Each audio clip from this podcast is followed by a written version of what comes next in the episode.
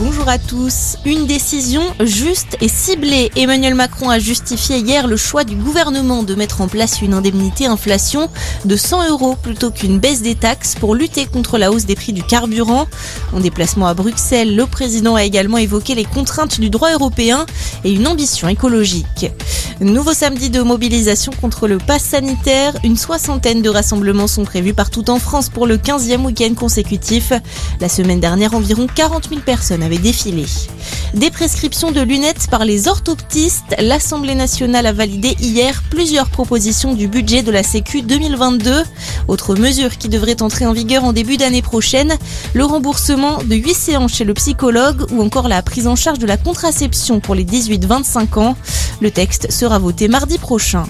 Rémi Daillé mis en examen pour association de malfaiteurs terroristes criminels. Le complotiste, déjà soupçonné d'être impliqué dans l'affaire Mia, a été placé en détention provisoire hier. Il est mis en cause dans un projet d'attentat avec le groupuscule d'ultra-droite Honneur et Nation. C'était il y a 6 ans, jour pour jour, 43 personnes étaient tuées dans un accident de car à Pesguin, l'un des plus meurtriers de France. Une cérémonie d'hommage aura lieu dans la commune girondine en présence de l'ancien président François Hollande. À noter qu'hier, un non-lieu a été rendu par le juge d'instruction suite à l'enquête sur cette affaire. Le parquet de Libourne a fait appel. Objectif Lune pour la NASA. Une nouvelle mission spatiale devrait décoller en février.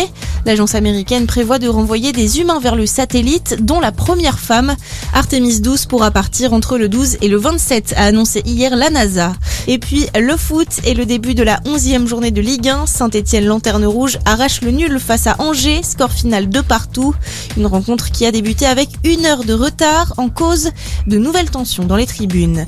Voilà pour votre point sur l'actu. On vous accompagne toute la journée.